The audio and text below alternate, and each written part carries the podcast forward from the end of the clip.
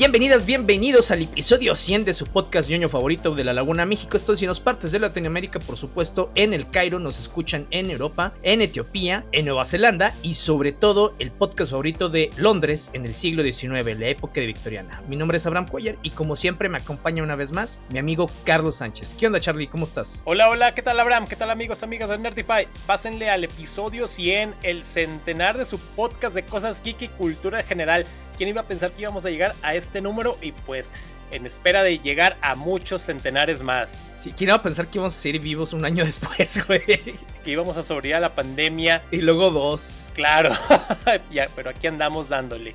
Y pues bueno, cosas chidas también ya pronto el episodio de aniversario. Sí, que de hecho ya hay gente que ya sabe de qué se trata y están. ¿Y cuándo lo sacan? ¿Y cuándo lo sacan? ¿Y cuándo lo sacan? Ya unos. Porque tenemos muchos amigos enfermitos. Claro, en unos dos viernes aproximadamente. Así es. Oye, pero es que, bueno, la gente dirá, ¿y por qué episodios 100 si tienen más de 100 episodios? Bueno. Es que en realidad hay unos que son especiales, no son episodios como tal o no los consideramos episodios recurrentes porque pues, pues fue un crossover, los de la Guerra de las Galaxias, ese no lo, lo consideramos un episodio en cuatro o cinco partes, pero en realidad episodios, vaya, episódicos, pues son estos, ¿no? Claro, así con su numerito, pero igual, igual como si fueran esos cómics con portadas especiales. Los otros son así como que por esta edición solamente. Exactamente. Y bueno, eh, el capítulo de hoy se trata de uno de los cómics que diríamos, no te voy a decir que revolucionó la industria del cómic porque no es cierto, pero sí es de uno de los creadores de cómics más eh, prolíficos de nuestros, bueno, ya ni de nuestros tiempos, más bien de los tiempos pasados y sobre todo de pues muchísima fama que es de Alan Moore, que es La Liga de los Caballeros Extraordinarios o The League of Extraordinary Gentlemen. Así es, Alan Moore, un ya recurrente de aquí de su podcast que ya hemos hablado en otras ocasiones de él. Recordarles ahí está el de B de Vendetta y está también The Watchmen. Así es. Y aquí está también acompañado por Kevin O'Neill, cuyas ilustraciones, yo lo, lo particular no me gusta el estilo, pero lo que sí tiene Kevin O'Neill es que cuando eh, hace, vaya, estos splashes, estos desplegados grandes, o incluso en algunos recuadros dentro de las mismas viñetas, sí tiene mucho, ¿cómo te diré? Mucha atención al detalle, porque hay cositas que se me pasaban y dije, ah, hijo, o sea, están tan, tan bien hechas que, que se te va la onda. Hay algunas expresiones, de hecho hay un panel que ahorita se lo mando a Carlos que me da un chorro de risa, este, en donde uno de los protagonistas está viendo los calzones a alguien y trae los ojotes todos saltones. Entonces, este, digo, son, son esas atenciones al detalle medio, medio tontas, pero me gusta esa parte. No soy muy fan de su estilo de arte, digo, ya está bien, no pasa nada. Eso no quiere decir que no lo haga bien. Sí, claro, y recordarles que Kevin O'Neill no iba a ser precisamente el dibujante de esta obra, sino iba a ser Simon Bailey, pero por X o Y razón se decidieron por O'Neill. Así que pues bueno, eh, como bien dices, o sea, el arte está interesante, tiene, es obviamente un estilo steampunk, todo este por e, la época. Y sí, sobre todo, esto también retrofuturistas, muchos paneles, como bien lo mencionas, así, con un estilo de perspectiva, así que hace que las que escenarios se vean mucho más grandes de lo que son, que se vea así como que esas perspectivas tremendas. Y sí, o sea, creo que le da un buen enfoque a lo que iba escribiendo Alan Moore, a lo que tenía todo y lo que es O'Neill lo hizo de manera perfecta. Creo que hicieron una buena conjunción aquí, pero como bien los mencionas, es un cómic que no es precisamente el que sea así más reconocido, tiene sus cositas porque juega con una historia, con unos conceptos interesantes y que pues valía la pena explotarlos. ¿Por qué no? Porque eran personajes que meramente son como del dominio público y pues bueno, vamos a crear una historia que se base, digamos, en una Liga de la Justicia con otro estilo, con personajes que no son precisamente nuevos, pero sí vamos a darles un trasfondo, vamos a darles un giro así pues diferente a lo habitual. Pero sí. que no es la primera vez que sucede, porque también, por ejemplo, eh, hay otra que se llama Fables, que ya utilizaba este tipo de personajes del dominio público para hacer sus propias historias, o de los Green Fairy Tales, que también se llaman así una serie de cómics.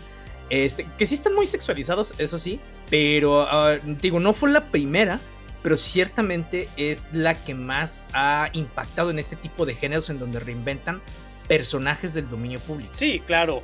Y llegando acá, pues tiene también, digamos, la creación de esta historia, pues que viene de, de estos sellos llamado Wildstorm o American Best Comics y que cuando se llega Jim Lee también de que ok vamos a crear a Alan Moore un, algo interesante cómics alternativos y todo eso pero aparece DC y adquiere los derechos y toma las cosas que obviamente a Alan Moore no le van a gustar para Eso nada. Eso me dio un chingo de risa, güey, porque Alan Moore se estaba tratando de separar de DC Comics. Dice, bueno, me voy a, esta, a este nuevo sello que es independiente y creamos un sello independiente y dicen, oye, pero ¿sabes qué?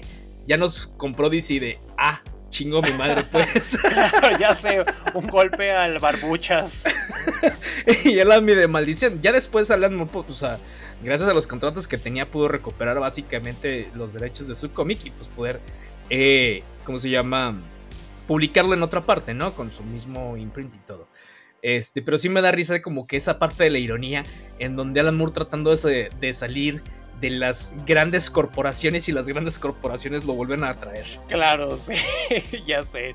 Como dice ahí en los, cuando aparecen los Simpson, las malditas corporaciones se apropian de tus obras y les extrae la última gota de médula. Así es. Pero bueno, básicamente, ¿de qué va el cómic? Bueno, pues como decía Carlos, es como una especie de la Liga de la Justicia en la vida victoriana y que se juntan diferentes eh, personas y personajes de la literatura, bueno, ya no lo mencionamos nosotros como clásica, para pues básicamente poder combatir las amenazas al imperio británico. Ellos son Alan Quatermain, que es un personaje de las minas del rey Salomón, Mina Murray o Mina Harker, aquí lo ponen como Mina Murray, que es una de las protagonistas de la novena de Drácula, el capitán Nemo, protagonista de 20.000 lugas de viaje submarino, Jekyll y Hyde, que del extraño caso del Dr. Jekyll y Mr. Hyde, El Hombre Invisible de H.G. Wells y bueno, una cantidad de otros personajes como por ejemplo está el Dr. Moriarty, aunque de manera diferente también está, eh, mencionan y, y aparece uno de los ancestros de James Bond que se llama Campion Bond y muchas otras referencias literarias que vamos encontrando poco a poco y están padres este luego luego irlas identificando. Sí, exactamente, o sea, se hace un equipo que obviamente vamos a hablar de una época en la cual, y jugando con todos estos conceptos que había, que digamos, hay un guion muy sexualizado, muy sexista más bien. Sí, cañón. Porque, porque a Mina, la, a pesar de que ella es la líder del equipo, constantemente la están retando, la hacen menos así de que, ¿cómo que porque eres mujer y eres divorciada nos vas a estar dando órdenes? O sea, la están cuestionando una y otra y otra vez. Y pero ahora sí que digamos que cada uno de los personajes representa una, un aspecto muy diferente, porque sí, Mina representa la mujer oprimida, la mujer que quiere salir adelante porque la está, viene de un divorcio muy complicado. Eh, Alan Quatermain, que también es, digamos, un personaje, un aventurero que viene a menos, que está como en sus últimas épocas, pero recibe un último llamado a la aventura aunque pues no está precisamente muy de acuerdo con las órdenes de la corona, lo que es Jackie y Hyde, que representan esa dualidad entre la ciencia y lo primitivo, también lo que es el hombre invisible, que vendría siendo una especie así como de tipo de persona que en la cual no, no confía el equipo por su mismo poder y que así como que si nos traiciona y si... Bueno, y por otras cosas que hizo también. Ah, sí, exacto. O sea, tendrías que batallar para confiar en él. Así que pues cada uno de los personajes sí representaba un aspecto en el cual había que salir adelante. Eh, también el mismo Capitán Nemo que por su etnia era constantemente discriminado a pesar de tener los recursos. Simplemente, ah, usted es de la India, discriminado. O sea, y tiene que disfrazarse o tiene que hacerse pasar por servidumbre. Sí, digo, Alan Moore sí utilizó muchos de esos clichés de las épocas, eh, eh, pero siento que no hizo una crítica social como lo hizo con Watchmen, como algunos de los personajes. Porque incluso lo que hace con Mina Murray, que si bien eh, dentro de la página hace la crítica precisamente a través de los personajes, no de lo que piensa él, pero de lo que pensaban las personas en ese momento. También siento que sale un poquito este, machista él en el sentido porque Moina Murray no es una mujer nada más líder porque sí, sino que para tratar de justificar el que ella sea la líder, la trata de hacer como esos típicos clichés de, sobre todo cuando las mujeres están muy oprimidas por el machismo, o eso pienso yo, eh, los típicos clichés que es una persona bravucona, es una persona mamona, ¿no? Que luego, luego trata de, de hacer que ella es la que sabe más. Entonces, siento que de esa parte, más allá de lo que nos está diciendo la página, porque si bien si son cosas que estaban en la época, Mursi sí creo que tiene una visión bastante conservadora de, de este tipo de cosas. Sí, exacto. Tiene sus conceptos, pero pues meramente sí los utiliza para solamente para hacer crea para hacer que la historia continúe. Y a fin de cuentas, la historia, digamos que este primer volumen, que es el que vamos a hablar, porque la historia tiene, a raíz de esto, salen otros más, pero ahora sí que nos vamos a enfocar en, en el primero, y del cual se va a desprender una película que está muy libremente adaptada, que sale en 2003, que ahorita hablaremos un poquito de ella. Pero, pues, ¿de qué va ahora sí lo que es este trama del primer volumen?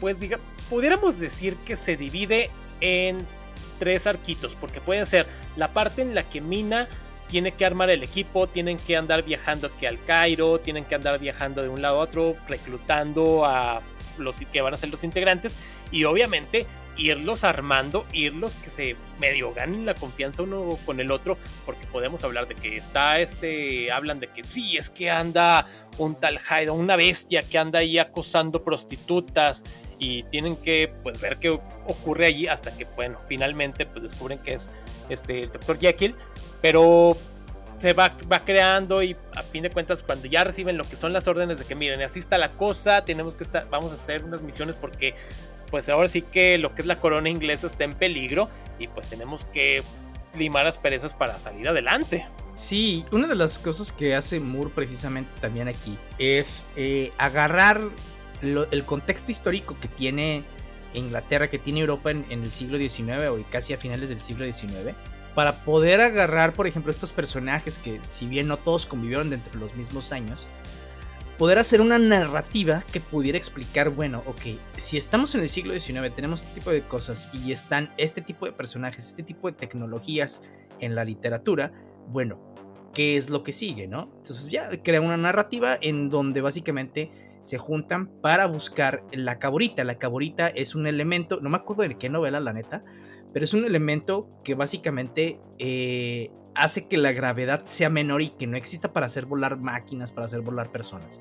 Entonces saben que lo tienen eh, un jefe mafioso chino en Londres y van por ella para quitársela y regresársela al gobierno. Y pues dentro de esto eh, vamos viendo todo este tema de los personajes, ¿no? Porque Moore, no solo los reutiliza, a, este tipo de personajes de la literatura eh, para hacer referencias literarias, sino que los reimagina también de una manera fresca para ese momento, diría emocionante en, en ciertos aspectos, en algunos sí se me hacen muchos clichés, pero sí es un gran ejemplo de cómo tomas personajes existentes y les pones un nuevo giro. Por ejemplo, a Jekyll, nosotros en la novela podíamos haber visto que Jekyll se convertía en Hyde solamente cuando tomaba una poción dentro de la novela nos dicen que era para él sacar lo que él tenía dentro porque no podía más y se empezó a volver adicto.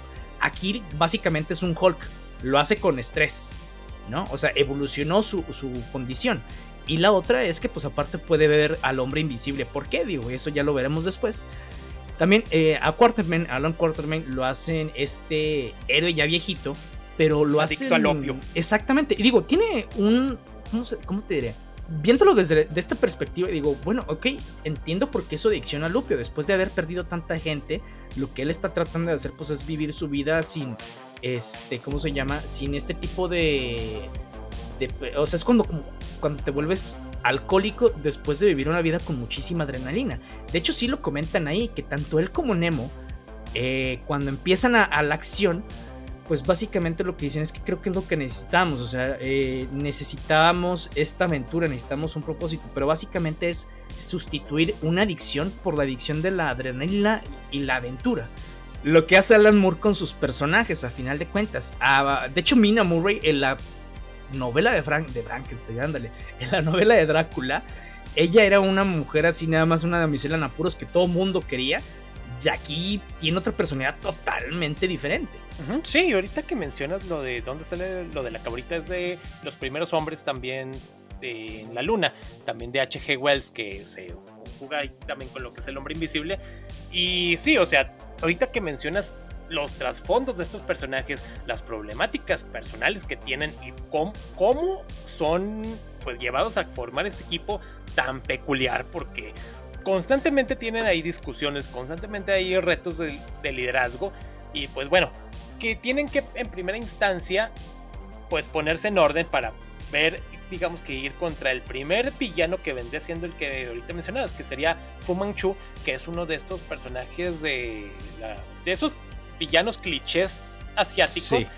De las novelas de misterio, de esta literatura de Zack Romer, que pues ponen en que odia meramente a lo que es al occidente, a la corona inglesa sobre todo, y pues que quiere un nuevo orden mundial, etcétera, todo ese tipo de, cosas. Y pues bueno. Como China hoy. sí, creo, que cosas no han cambiado. El, el, cliché, se volvió real, oye. Sí, ya sé. Ahí está. Estamos en una guerra fría sin saberlo.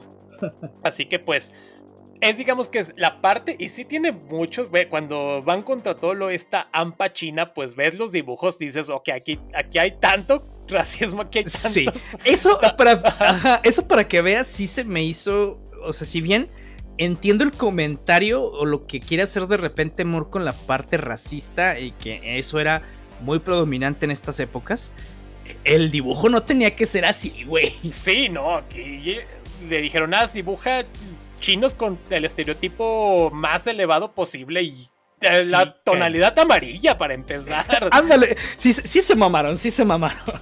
sí, dices, ok, no sé qué tan necesario era, pero pues bueno, ya lo hicieron. Entiendo el concepto, pero sí como que era con dos rayitas menos. Sí, sí, la neta sí, o sea, porque hasta cuando atacan lo hacen con papalotes. O sea, güey. Exacto. o sea, sí, eh, dices, ah, mira, qué imaginativo, pero después te pones a, pensar y dices, ah, qué mamón. sí, ya sé, oye, así no eran las cosas, pero finalmente pues es parte de este, de lo, a lo que quería llegar Alan Moore. Y pues bueno, pues ahí este O'Neill también dijo, pues va que va. sí, no, o sea, eh, eso sí, la serie sí ha sido elogiada eh, por la narrativa que tiene, por obviamente por el uso de personajes, la trama, este, que bueno, hay cosas que se deberían venir desde hace muchísimo ratito, porque bueno, sí utilizan tropes muy similares a muchas otras cosas, eh, pero a final de cuentas sí es sobre todo lo, que yo veo la atención al detalle y que quieran, o sea, queramos o no, yo le comentaba a Carlos, ¿sabes qué? A mí no se me hace el cómic del año o del siglo o los cómics como otros que tiene Alan Moore Ciertamente se me hace un buen cómic, pero no se me hace la gran cosa. Pero tiene su base de fans, güey. Ah, no, eso que ni qué, tiene una base de fans. Y si empiezas a ver ahí comentarios de que no, es que esta obra me parece genial, es mi favorita de Alan Moore. Y dices, wow, o sea, para que sea la favorita de muchos, a pesar de lo de que, pues, no sé, también hay Swamp Thing, B de Vendetta, Watchmen, entre otras, Prometheus también está. Y que te la pongan así como que arriba en el top Después sus cosas tiene, pero sí, como yo también cuando la estaba leyendo, que le estaba dando su pasada, dije, pues sí está chida, pero tampoco se me hace súper guau. Pero pues bueno, a cada quien sus gustos, para gustos los Digo, A final del primer volumen sí se me hizo interesante leer lo que sigue. Por ejemplo, el siguiente volumen se trata sobre una invasión marciana que precisamente emula el libro de otra vez de H.G. Wells. Exactamente. Entonces, pues es cómo, pelearán ellos contra los marcianos. Digo, se, me hace interesante esa parte, ¿no?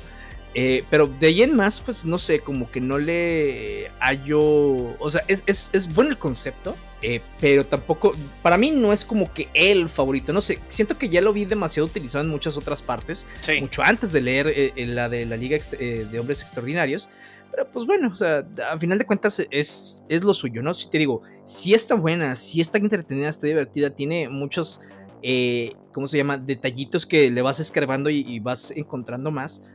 Pero para mí en lo particular no se me hace la gran cosa. Sí se me hace un buen cómic, pero no se me hace el cómic. El cómic, sí. No sé si es porque Alan Moore ya nos tenía acostumbrados, ¿no? Sí, yo creo que también así como que, bueno, vamos a hacer una historia con estos personajes y vamos a darles un poco, vamos a ponerlos categoría R, porque sí también hay muchos diálogos que dices que están subidos de tono, también hay unos gráficos que también así dices, ok, están así muy, pues bastante sexualizados. Pero pues está bien, a lo que quería llegar Alan Moore está muy bien. Y también cuando viene ese twist de que, bueno, quién era realmente el verdadero villano, porque resultó que Fu Manchu no era, sino que era ahora sí que el doctor Moriarty, el profesor Moriarty, ya como mencionó Abraham, de la novela de Sherlock Holmes. Y pues bueno, que quiero ahora sí todo el dominio del crimen y la madre, inclusive creo que también ahí anda dándole de, dos contra el, el Ampachina. Y hasta que finalmente, pues bueno, obviamente el grupo tiene que ser triunfante y es donde los dejan así de que, bueno, van a estar al servicio de la corona y van a recibir su pago. Eh, es donde viene esta parte interesante, donde va a venir la adaptación que sale unos cuatro años después, porque sale en lo que, porque este empezó a circular del 99 al 2000, así en unos, unos cuantos meses, son solamente seis tomos del primer volumen y la adaptación vino rápido, porque sí como al ser personajes de dominio público, pues resulta fácil, ok, y es de Alan Moore, que venga de adelante. Y es una época en la que vimos varias adaptaciones de este autor. Sí, exactamente. Entonces digo, a final de cuentas, lo que sí me gusta mucho de esto es la dinámica que se va creando el equipo. Siento a mí que me faltó más ver dinámica en general porque veíamos mucho... La, digo, tiene un porqué, ¿no? Vemos mucho la dinámica entre Alan Quarterman y Mina Murray, que después se vuelven pareja. Este, y de hecho viven cientos de años y milenios porque pues porque a Alan Moore se le antojó. Digo, entiendo de Mina Murray de lo de, de, lo de Alan Quarterman fue después. Pero sí vemos más la interacción entre ellos dos que entre todo lo demás del equipo. Me gustaban esas partecitas cuando veía la interacción entre todo el equipo, no solamente entre los dos, sino por ejemplo la amistad que empezó a tener esta Mina Murray con este, eh, con el Dr. Jekyll, cómo empiezan a platicar bien este Nemo y Alan Quartermain o sea, eso se, e incluso cómo empieza Jackie, bueno, ya este Hyde con, con, el hombre invisible, eso se me hace muy interesante y es lo que a mí me gusta de, de este tipo de cómics. Siento que le falta un poquito más, digo, obviamente faltan algunos otros números y se van a desarrollar, pero pues al final de cuentas creo que es una de las cosas que más me más disfruté del cómic. Sí, o sea, ya, como bien lo decimos, o sea, el cómic está para disfrutarse, está interesante, no es el super wow, pero pues vale mucho la pena por cultura general darle su ojeada a los, al primero, al segundo volumen, que sí, como lo dices, ese concepto de lo que es la guerra de los mundos está muy bien, se juega bastante porque se adapta a muchas este, pues, obras que también ya hemos visto tanto en películas, en series y demás.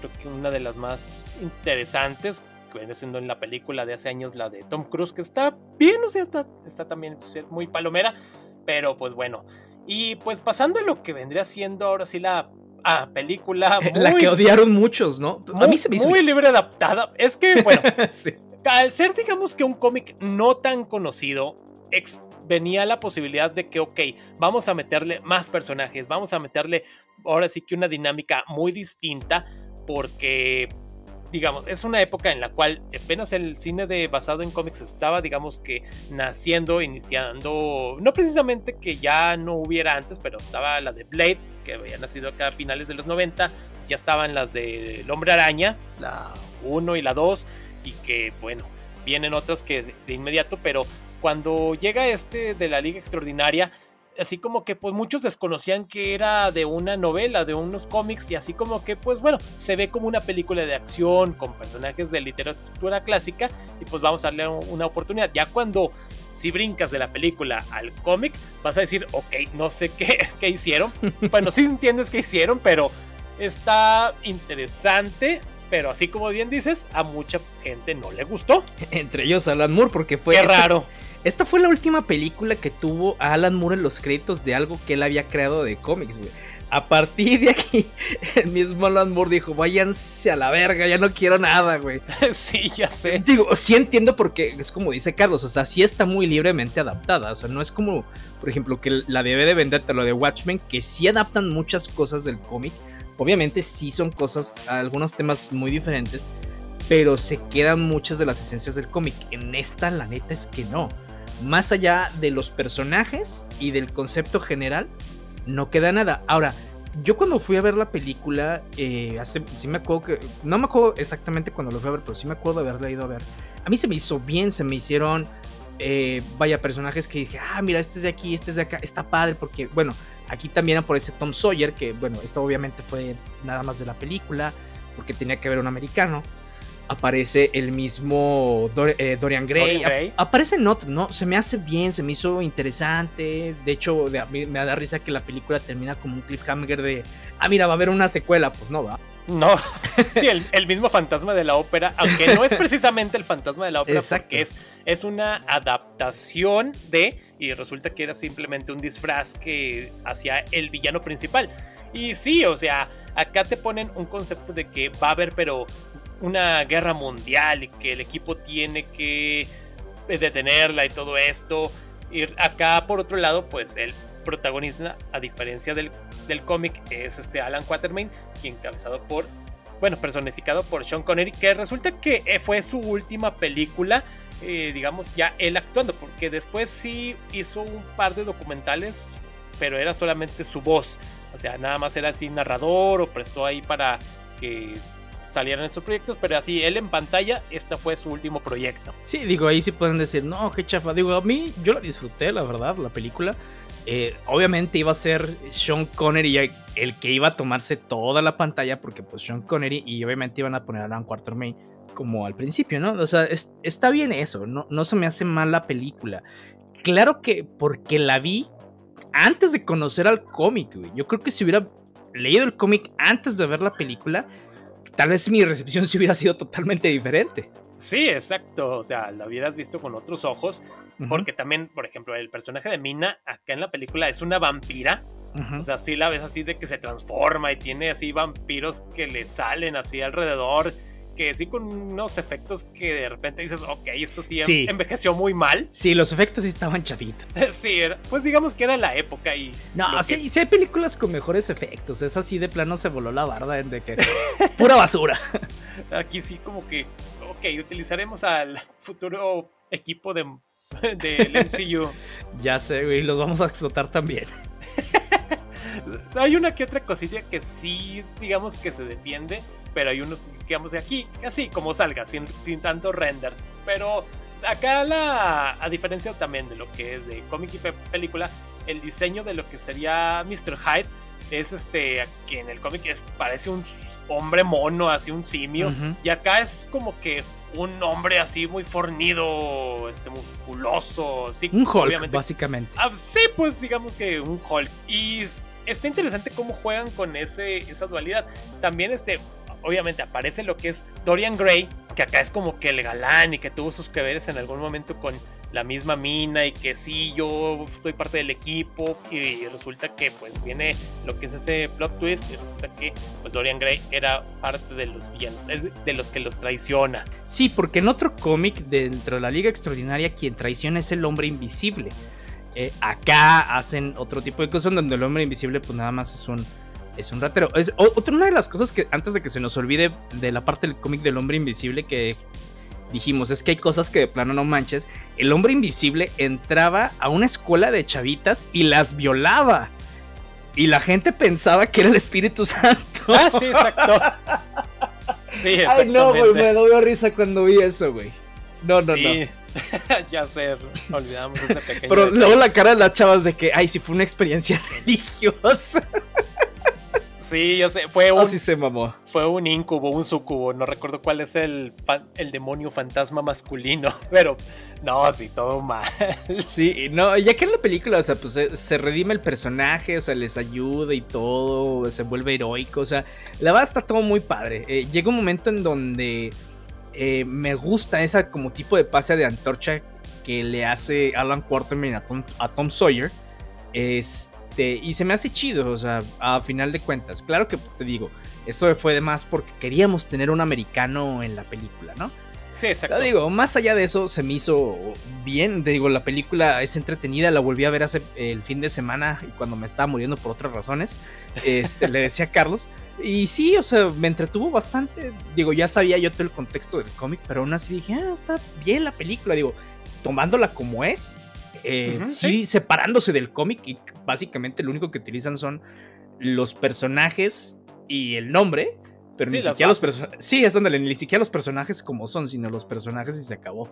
Y ya está bien, güey. O sea, se me hizo una película entretenida bastante bien para, no sé, un fin de semana no tengo nada que ver, la ves y te entretienes y ya. Sí, eh, creo que no sé, creo que sí la pasaba Fox hace muchos años, en algún momento, pero... El XG. Ándale, ya sé. Y de hecho creo que ahorita que mencionas a Tom Sawyer, me parece que en la película eh, solamente lo mencionan como agente Sawyer porque creo que hay algo que no podían utilizar tal cual lo que es el nombre del personaje de Tom. Simplemente sí, agente Sawyer, pero pues bueno, eh, Tom Sawyer a fin de cuentas. Sí. Y sí, ahí está la cosa. Pero pues bueno, película interesante, como bien dices, o sea, para pasar el rato, si te la tomas en serio, pues obviamente vas a quedar muy decepcionado si sabes de todo lo que viene detrás de ella. Pero pues bueno. Como yo con la rueda del tiempo. Ándale. ah, qué cosas. Sí, digo, a final de cuentas, si el cómic está padre, la película, si la tomas por separado el cómic, también está eh, palomerona. De hecho, se había hablado de hacer una eh, adaptación a una serie de televisión, pero pues, digo, es como muchas cosas se dan pláticas y nada más no pasa nada. También querían hacer un reboot. Eh, precisamente lo que querían ver era si podía ser una película dentro de la plataforma de HBO. Quién sabe, o sea, todo va a estar en, pláticas. Aquí el que tiene los derechos, básicamente, aparte de, Warner y DC Comics, es este Kevin, Kevin O'Neill por ser el co-creador, porque pues, ya saben, Alan Moore, después de lo que pasó aquí precisamente, dijo: Yo no quiero saber nada, güey. Ustedes hagan lo que les dé su chingada gana. ya sé. Ojalá un día veamos algo un poco más final de cómics y siempre, siempre y cuando pues también esté bien hecho, que no sea una cosa solamente hecha al vapor. Oigan, y bueno, pues en las noticias, siguiendo con temas de cómics, se reportó recientemente eh, y lo que eh, dentro de todas las noticias que ha estado diciendo este James Gunn y bueno, reportes de múltiples eh, precisamente medios especializados en, en, esto, es que The Batman parte 2 va a iniciar su rodaje a partir de noviembre de este año. Bueno, no, no el rodaje, sino la producción precisamente de la película. En noviembre, pues para que podamos verla en las salas de cine a partir de 2025. Y sí, o sea, y, aunado también a esto de, de Batman, también ya esta semana comenzaron lo que son las grabaciones de esta serie spin-off de El Pingüino, en la cual también ya se ha dicho que se ha visto a Robert Pattinson ahí en Nueva York, del cual va a tener algunas participaciones que unos cuantos en algunas escenas para esta serie, en la cual ya sabemos que Colin Farrell, quien hizo un gran pingüino, el maquillaje está tremendo. Si te dicen es Colin Farrell, no, ni lo reconoces. Inclusive se ha visto algunas entrevistas en las cuales dicen de que, ok, si les gustó el maquillaje en la película de Batman, acá va a estar mucho mejor. Dices, órale, pues sí, es que sí está muy bueno y realmente eh, lo ha hecho tremendo una película que sí tiene unos detractores porque pues bueno porque Robert Pattinson solamente pero pues bueno ya son loquitos que no aceptan las cosas no hay gente que de Ay, es que está bien aburrida, yo me dormí, sáquese.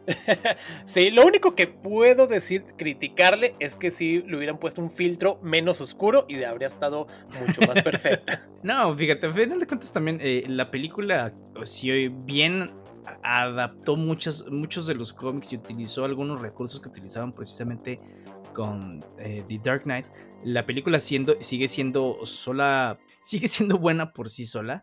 Y pues bueno, también me da risa que decían, no, es que como noticia impactante, va a salir Robert Pattinson en El Pingüino. Y yo, pues sí, güey, ¿no? O sea, pues tiene que. no se me hacía raro que los que saliera. Se me haría raro que no saliera. Sí, claro. Que a fin de cuentas, pues es ahí el lampa de Gotham City, pero ahí estará. Así que pues bueno, espero que acá en esta serie no sea, no tenga un filtro tan oscuro, porque sí, como esa película la fui a ver un par de veces, una aquí con Abraham en Cinépolis, que se veía genial. Posteriormente la fui a ver con mi novia en otro cine, que ahí sí de plano, así como que toda la pantalla oscura, así como unos de que vértebras, este, suban el brillo o algo, porque de plano. Pero pues bueno, ya veremos qué ocurre con estos dos proyectos que seguramente en el futuro aquí se los tendremos. Así es. Oigan, y en noticia de cómics, precisamente Marvel lanzará el evento Ultimate Invasion en junio de 2023 eh, de Jonathan Hickman y Brian Hitch, en donde veremos el retorno del universo Ultimate, este universo del cual incluso el MCU tomó muchísima referencias para armar su propio universo y el cual le ayudó a Marvel incluso en muchas cosas de las ventas. Entonces, bueno, lo que dicen es que aparte de este regreso del universo Ultimate, va a transformar otra vez todo el universo de Marvel como otra vez de los eventos que ya habían, o sea, que fue básicamente lo mismo que se llamó Secret Invasion, pero otro tipo de Secret Invasion diferente al, no, Secret Wars, perdón, que era otro tipo de Secret Wars, no como el Secret Wars que hablamos nosotros. Aquí lo que no sé, me da coraje tanto de Marvel como también de DC, es que es otro intento por seguir ordeñando no solamente ideas viejas, sino viejos eventos que si bien funcionaron muy bien en el pasado, ya no es necesario que, lo, que funcionen y hay muchos que ya ni funcionan otra vez. Civil War 2, Heroes in Crisis, o sea, el de Dark Crisis no lo he leído yo, sí he visto críticas de la gente, necesito leerlo para yo formarme también mi propio este criterio en eso, pero sí, eso es como seguir reutilizando y reutilizando y reutilizando otra vez los mismos eventos para pues conseguir ventas, güey. Y diciendo, todo va a volver a cambiar, puta, otra vez, güey. Sí, ya sé. Y es como ahorita que también mencionamos esto de estar reutilizando una y otra y otra cosa que ya se ha visto muchas veces. Ahorita que Abraham también trae la nota de que pues Peter Parker otra vez se va a separar de Mary Jane. O sea, ¿hasta cuándo? Siempre, ya sabemos que nos gusta ver a Peter, este, siempre, pues que no le pasen cosas buenas es como que el concepto básico del personaje del hombre araña, pero así como que, ah, se separan otra vez Mary Jane y Peter Parker, oh, qué sorpresa. Sí, adelantando, o sea, a, la nota precisamente es que a partir de la Missing Spider-Man número 20, otra vez oficialmente en el universo Marvel, ya Peter Parker y MJ no están.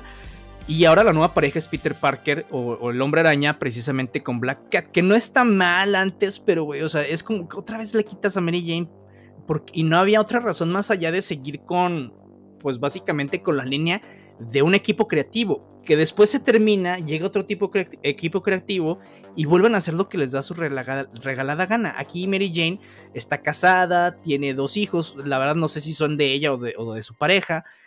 Y, Peter lo que mencionó es que sí la amo, pero es como amor de eh, una hermana o de una muy buena amiga. Y dices, bueno, eso y, dice que el amor empezó a, convertirse en otra cosa. Y eso estaría bien con otros personajes, pero es que volver a hacerle lo mismo a Peter, el personaje es como, güey, necesitamos que avance en su propia vida. Ya había avanzado, güey, o sea, ya estaban casados y todo, y de repente los separan.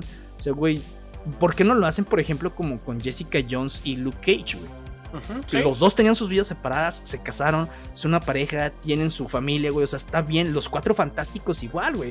O sea, porque también los cuatro fantásticos, y quién sabe de que, bueno, ahora ya no están esta Sue Storm y Reed Richards de ah, güey, ya, que se casen bien, güey. O sea, porque siempre tenías que separar las parejas nada más como para seguir con la trama, güey. O sea, las tramas no necesariamente tienes que separar parejas para que puedan ser buenas tramas. Sí, exacto. Y pues bueno, sorpresa, en unos tres años van a estar juntos de nueva, de nueva cuenta. y en otros siete los vuelven a separar, güey.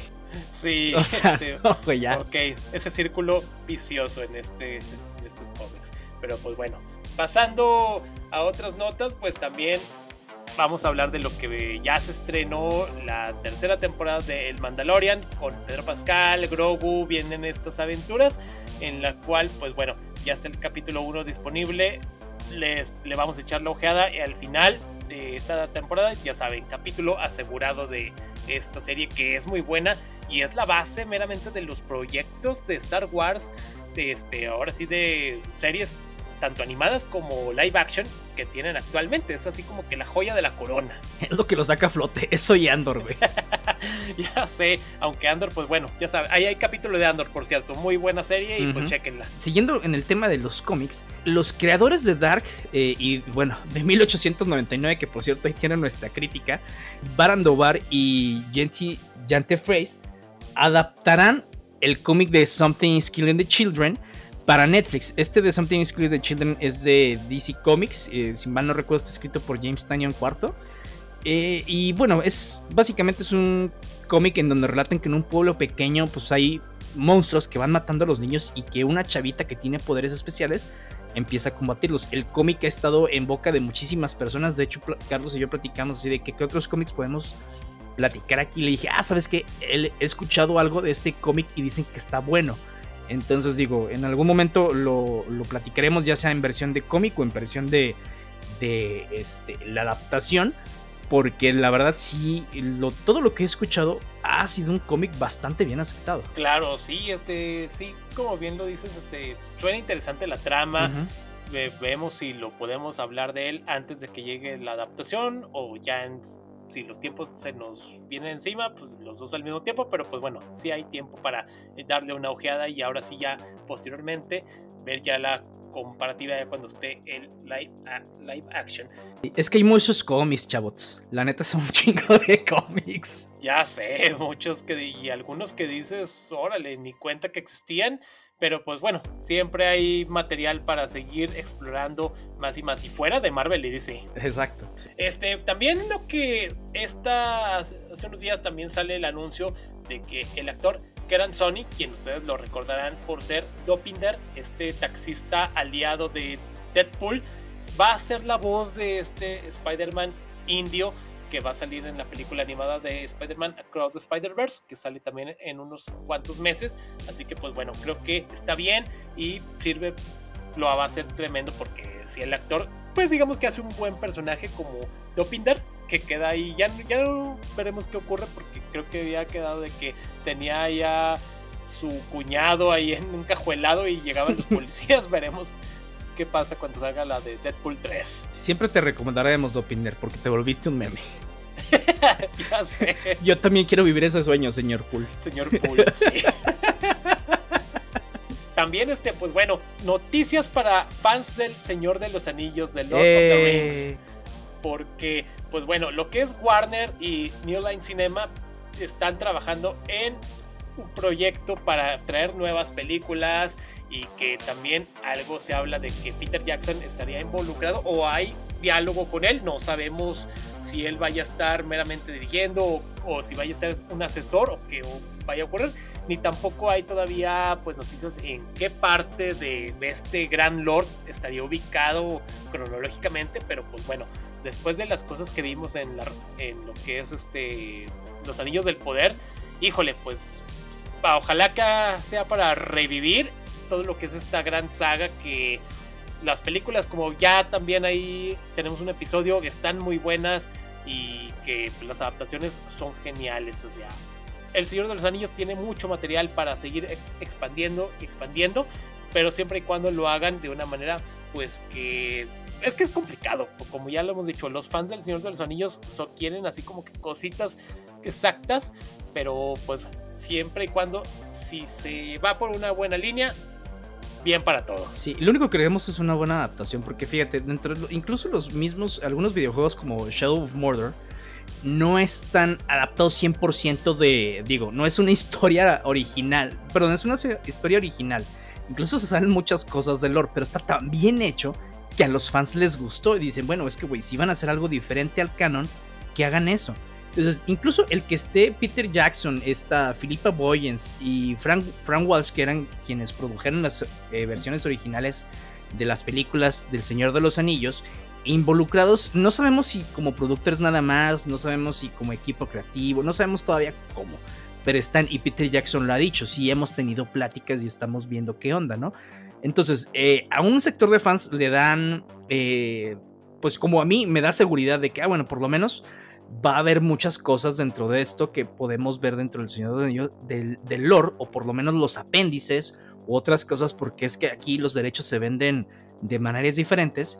Pues ya veremos, ¿no? Yo lo que creo es que van a seguir tal vez con algunas adaptaciones nuevas o con algunas precuelas a las películas, lo cual no está mal siempre y cuando se respete el lore, este, que no estuvieron haciendo para nada en precisamente Los Anillos del Poder, o sea, para nada fue lo que a muchos fans les disgustó. A otros loquitos les, les disgustó otra cosa. A mí fue el lore nada más. Entonces, eh, lo que hacen ellos, si bien las películas del Señor de los Anillos a muchos fans no les gustaron, a muchos otros les encantó, que son la gran mayoría, sí entendemos que va a haber ciertas cosas que no se van a adaptar al 100%. Y está bien, siempre y cuando sea eh, se respete el lore, se respete precisamente lo que Tolkien quería hacer con estos personajes, que creo que es lo más importante. Entonces, bueno, ya veremos que, hay, hay muchas ideas de lo cual hacer ya sería la primera, segunda, tercera edad, incluso parte de la cuarta edad, que ahí ya entramos incluso a temas de especulación 100%, y ahí sí está libre casi, casi todo el tramo, lo cual sí estaría interesante. Y pues bueno, no sé, eh, el que esté otra vez el, el, viejo equipo Warner, New Line, Peter, Fran, Filipa, pues da un poquito de, certeza en esto. O podemos tener la misma porquería que el Hobbit, ¿no? Pero, pues, digo, sí. Lo que mucha gente dice es que, bueno, ¿por qué no agarramos otra vez que Guillermo del Toro haga algo con la parte de los personajes del Señor de los Anillos, como le iba a hacer en su momento con el Hobbit, pero siempre no? Dice, ahora ya hay tiempo, hay recursos, dice, pues bueno, denle cabida. Y yo digo, ah, interesante, interesante. Claro, ya veremos qué ocurre al respecto y ojalá sea un gran producto. Como también este, hace unos días estaba leyendo una nota en la cual pide que en nuevas adaptaciones de, o bueno, ediciones de las novelas de James Bond, creo que van a quitar palabras, digamos que ofensivas, que racistas o todo esto. Que cosa que también a los fans de James Bond les molestó bastante porque dicen que es que no es necesario, es que donde dejas el trabajo del autor simplemente porque no le ponen una leyenda como lo hace Disney con ándale. algunos proyectos que, eh, bueno, Warner. Sí, ándale.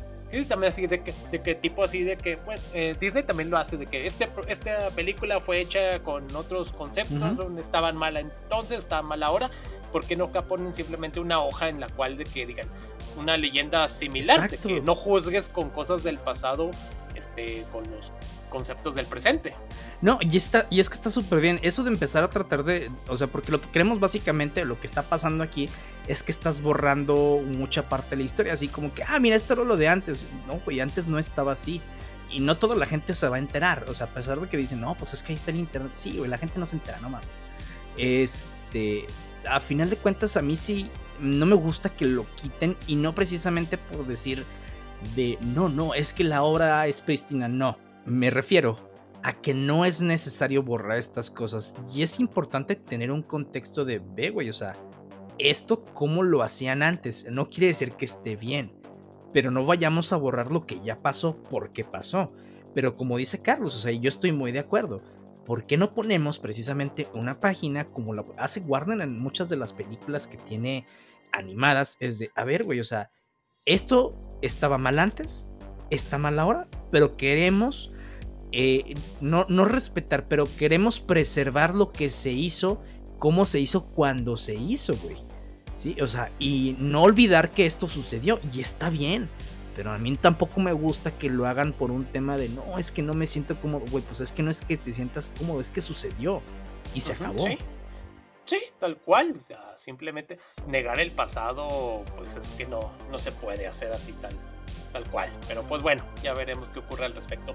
Eh, ya casi para terminar, también esta nota tómenla simplemente como un rumor para el proyecto de Thunderbolts, el cual se estaría hablando de que Steve Young es quien ustedes lo recordarán por Glenn en The Walking Dead y la voz de Invincible de Mark Grayson y que estaría integrando como Sentry, este personaje que es digamos un Superman super wow con poderes casi casi limitados. Te ganaron Henry Cavill.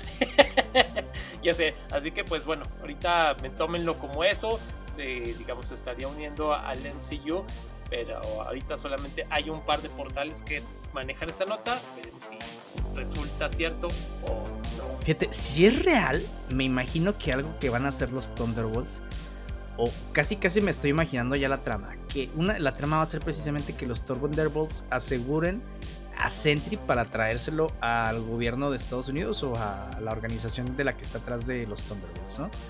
A lo cual yo digo, a ver, güey, vas a tratar de secuestrar el hombre más poderoso del universo Marvel hasta ahorita, según lo que estamos viendo, con güeyes que el mismo Hulk se los chinga. O sea, no mames.